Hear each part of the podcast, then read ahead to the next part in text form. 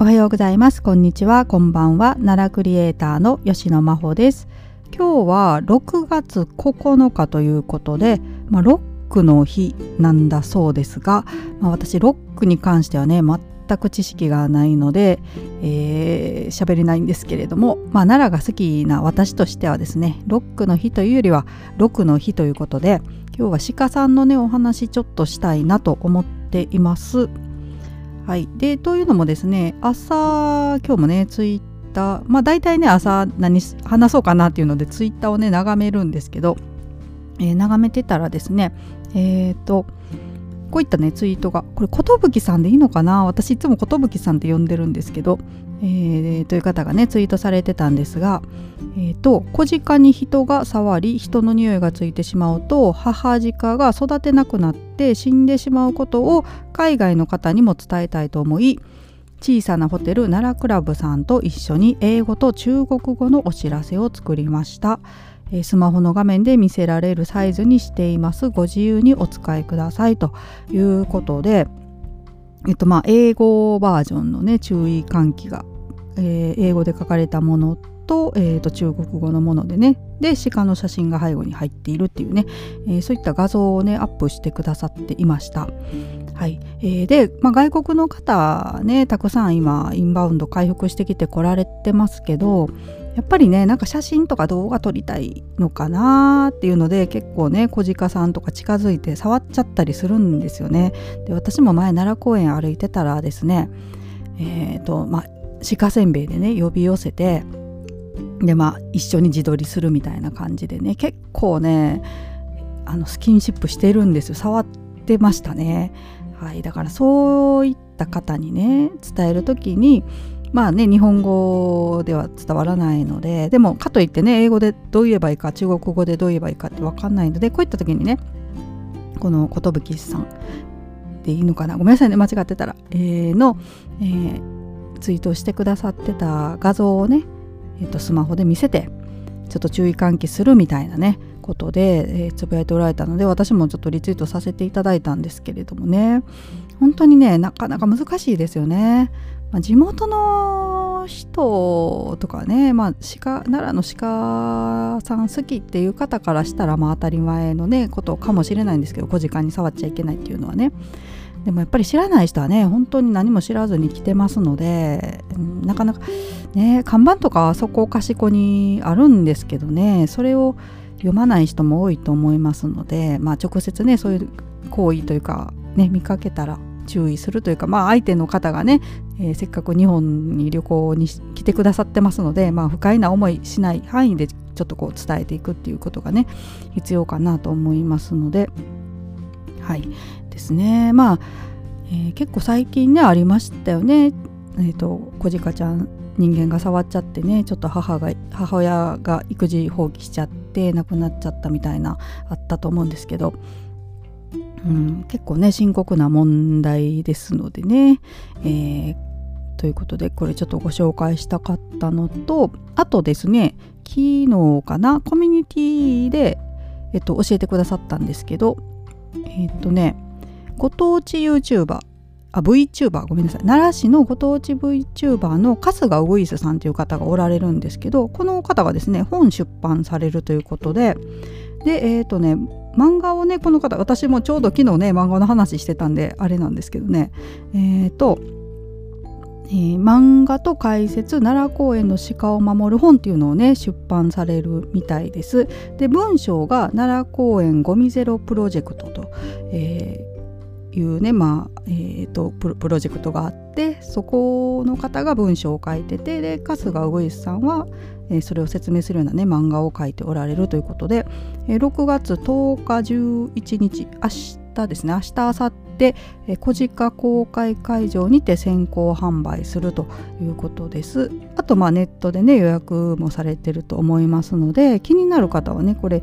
えーと、JAT パブリッシングっていう出版社から出されるんですけど漫画と解説奈良公園の鹿を守る本で検索していただけたら、えー、ネットでヒットすると思いますので、はい、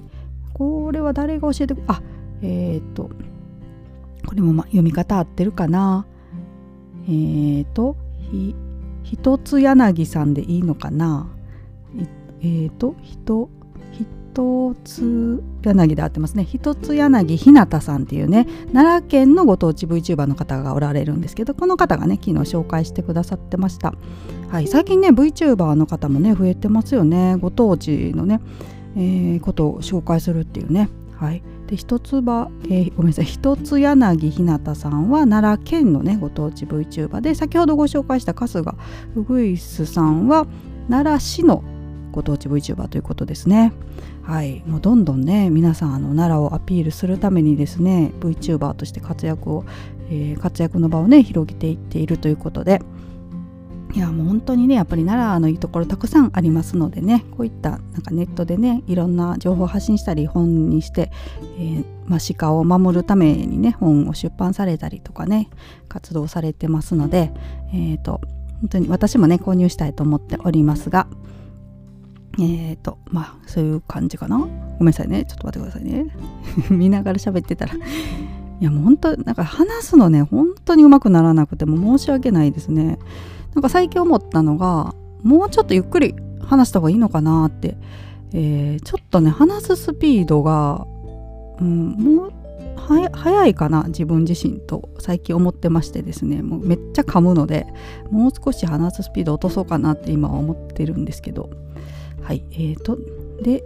あそうだ。であとまあ 6, 6の日ということでちょっと6さんのことをね振り返りたいなって今思ってるんですけど、まあ、6さんといえばですねあのえーと、昨年のね12月10日でしたねにちょっと亡くなってしまったんですけどもう奈良のね鹿の中のアイドルみたいな。私も多分ね亡くなったって聞いたその、まあ、次の日かそのその日か忘れましたけどその辺りで過去にお話ししてると思うんですけど、えー、しらネット検索をしたらですね、えーと、ロックさんのね記事産経新聞さんが、えー、出されてる記事をね発見しましたのでこれをちょっと読もうかなと思います。もうえーと2021年3月19日の記事なんですけどねはいえーと、タイトルがね「貫禄がある垂れ耳の奈良の鹿六さん人気」というねタイトルがついていて、えー、本文ですが「古都奈良で鹿に見えない貫禄がある」と話題になっている奈良の鹿がいる。その名も六さん愛称かっこ愛称。えー、通常鹿の耳は斜め上にピンと立っているのが特徴だが六さんの耳は垂れておりその珍しさから会員制交流サイト SNS で写真が広まり人気を集めている、奈良の鹿は奈良市の奈良公園周辺に生息する野生の鹿で国の天然記念物に指定されている。あちょっとごめんなさい。えーと公園周辺には約1300頭が生息しているとされ観光客らが鹿せんべいをやったり写真を撮ったりする光景が見られる。奈良の鹿の保護活動に取り組む一般財団法人奈良の鹿愛護会によると六さんは奈良国立博物館や近くの梅林付近に出没する推定10歳を超えているオス鹿耳が垂れているのは生まれつきか怪我による可能性が考えられるという。本来鹿は臆病な性格で耳を動かして周囲の音から危険を察知するが六さんは耳の耳が動く範囲が狭くうまく察知できない可能性も。ただ同会の職員によると六さんはのんびりした性格といい危険の少ない奈良公園に向いているのではと話す。はい、まだ続きありますね、え、そんなロクさんの写真は数年前からツイッターなどに鹿に見えない貫禄があってやばかったなどの感想とともに投稿され知られるようになった鹿を見るために20年以上にわたって奈良公園に通う近くの会社員あごめんなさい。会合ってます。会社員女性はお気に入りの鹿に名前を付けて SNS で紹介するケースは他にもあると話す。額に十字の傷があるジャックさんや現在は消息不明だが小鹿のおぶくちゃんなど。奈良の鹿ファンの間で名前が付けられた。あごめんなさい。広告が出て字がぶれた。すいません。奈良の鹿ファンの間で名前が付けられた複数の鹿がいるという。ツイッター上にはシャープ奈良公園やシャープ鹿などのハッシュタグとともに推し鹿の写真が投稿されている。だが人の接近がストレスを与えるケースもあるといい。同会は過度に触れ合おうとして鹿の食事や休休憩の邪魔をしないよう適切な距離を保ってほしいと注意を呼びかけている。はい、こういった記事ですね過去の記事なんですけれどもこういった形でねロクさんが紹介されています。はい、うん、私もね本当にロクさんねえー、と何回か見かけて写真がね探し今日探してたんですけど見つからなくってどっかにファイル、うん、あると思うんですけどね、うん、でも本当にねロクさん私はもうツイッターでね見ることが多かったんですけども皆さんね投稿されてましたのでなんか実際に自分の目で見たのはね多分23回ぐらいしかないと思うんですけどこうやってあの SNS でよく見かけたのもあってねすごいなんかねあの奈良の鹿さんたくさんいますけどその中でもやっぱりキャラ立ちしてたというかね、えー、親近感があった鹿さんなんでまあ亡くなったって聞いた時はね本当になんかねぽっかりうん心に穴が開くっていう表現がまあねえー、しっくりくるというかそういう感じだったんですけどねもう実際にね本当に通って六さん大好きでっていう方も私知ってますので、まあ、その方は本当につらかっただろうなってもう家族がね亡くなったみたいな、えー、ぐらいの悲しさだったと思うんですけどね。これもねお話ししたと思うんですけど六さんねあの亡くなった時、えー、と16日ですね。12月10日に亡くなって12月16日に、えーと、ツイッターでつぶやいてる方がおられるんですけどあの東大寺でね六さんの法要がねあったっていうことでまあいろんな方と一緒にやってるのかなわかんないですけどね。多分人の名前がわーって書かれてる中にその中に鹿六菩提みたいなね、六さんの名前があるっていうね。いや何とも言えないこのやっぱり愛されてた鹿さんだったんだなと、はい、思いますが。まあ、奈良のね鹿はみなみんな愛されてますのでね、えーまあ、分け隔てなくというか感じですけどもやっぱりなんかこうね見分けがねなかなか、えー、同じようなね見た目だとこう名前とかつけづらいんですけどねロクさんとかオプクちゃんとかジャックさんとかね、えー、ちょっと目立つ鹿さんはこうキャラ化されやすいという感じですけどね、はいまあ、最近ねちょっと気になったツイートがあって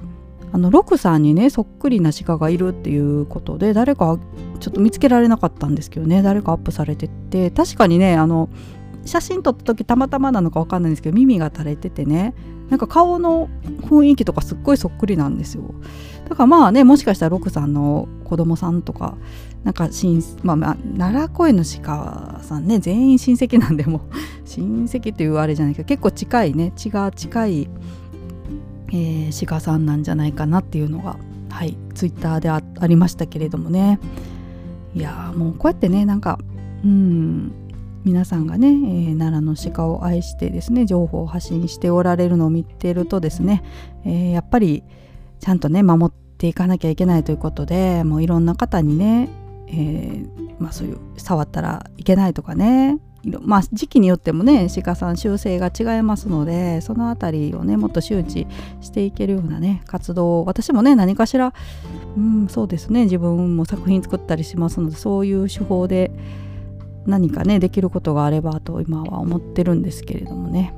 はい、えー、というわけで今日はまあロックの日ということなんですがロックじゃなくて6の日ということで鹿について、ね、奈良の鹿さんについて話してみましたがすみません私ね全然えっと あのー、奈良の鹿さんをね守るために日々活動しておられる方とかね毎日のように写真撮っておられる方たくさんおられますのでもうそういった方から比べたらもう全然知識もないのでもうちょっといい加減なこととかね失礼なこと話してたら申し訳ありません。はい、えー、ですがまあこれからね私自身もですねもっとうん、なんかこういう情報をねあのリツイートしたりとか周知するための何かしらお役に立てることをねしていきたいと思っておりますので、えー、ねえー、と思っております。はいというわけで今日も最後まで聞いてくださってありがとうございました。それではまたさようなら。